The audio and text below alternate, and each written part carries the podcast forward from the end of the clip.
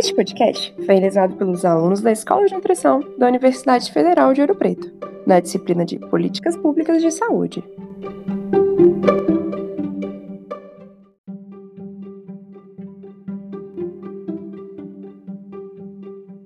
Você sabia que o SUS não é gratuito? Não, como assim? Eu nunca paguei por uma consulta no postinho. Ele é um direito seu e de todos os brasileiros desde a Constituição de 1988.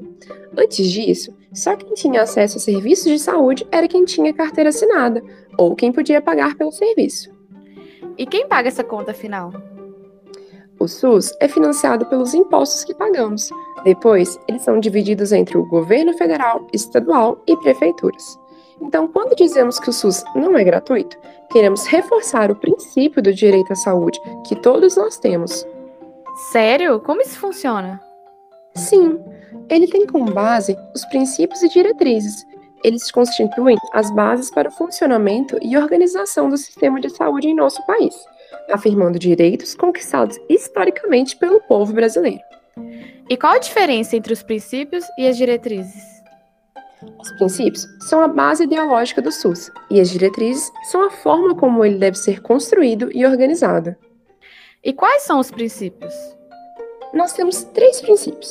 O primeiro é a universalidade, que garante que todos os cidadãos têm direito ao SUS.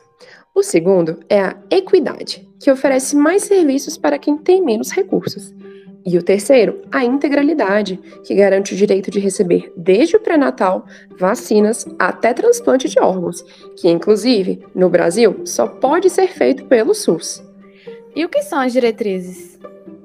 As diretrizes são a descentralização, que diz que a responsabilidade deve ser distribuída entre os governos federal, estadual e municipal.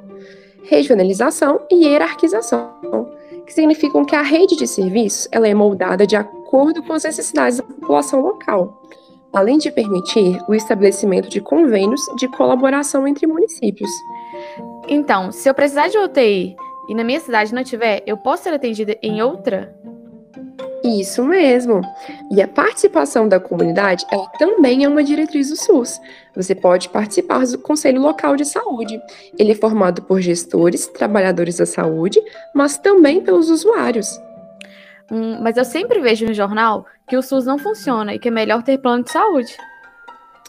Apesar dos problemas que o SUS apresenta, muitos é devido ao subfinanciamento. O nosso sistema de saúde ele tem vários programas que são referência internacional, como o Programa de Saúde da Família, o Programa de Imunização, controle do HIV, do tabagismo e da hepatite C, e transplantes. O SUS também cuida de questões como saneamento básico e a vigilância sanitária. Então, mesmo você que tem o plano de saúde, também é um usuário do SUS. E a quem eu devo cobrar as melhorias do SUS? Então, você deve cobrar dos administradores da saúde, que são os secretários estaduais e municipais da saúde, e do ministro da saúde. O SUS é de todos nós. Tome posse dele, defenda-o. Só com a sua participação ativa conseguiremos o sistema de saúde que precisamos e merecemos.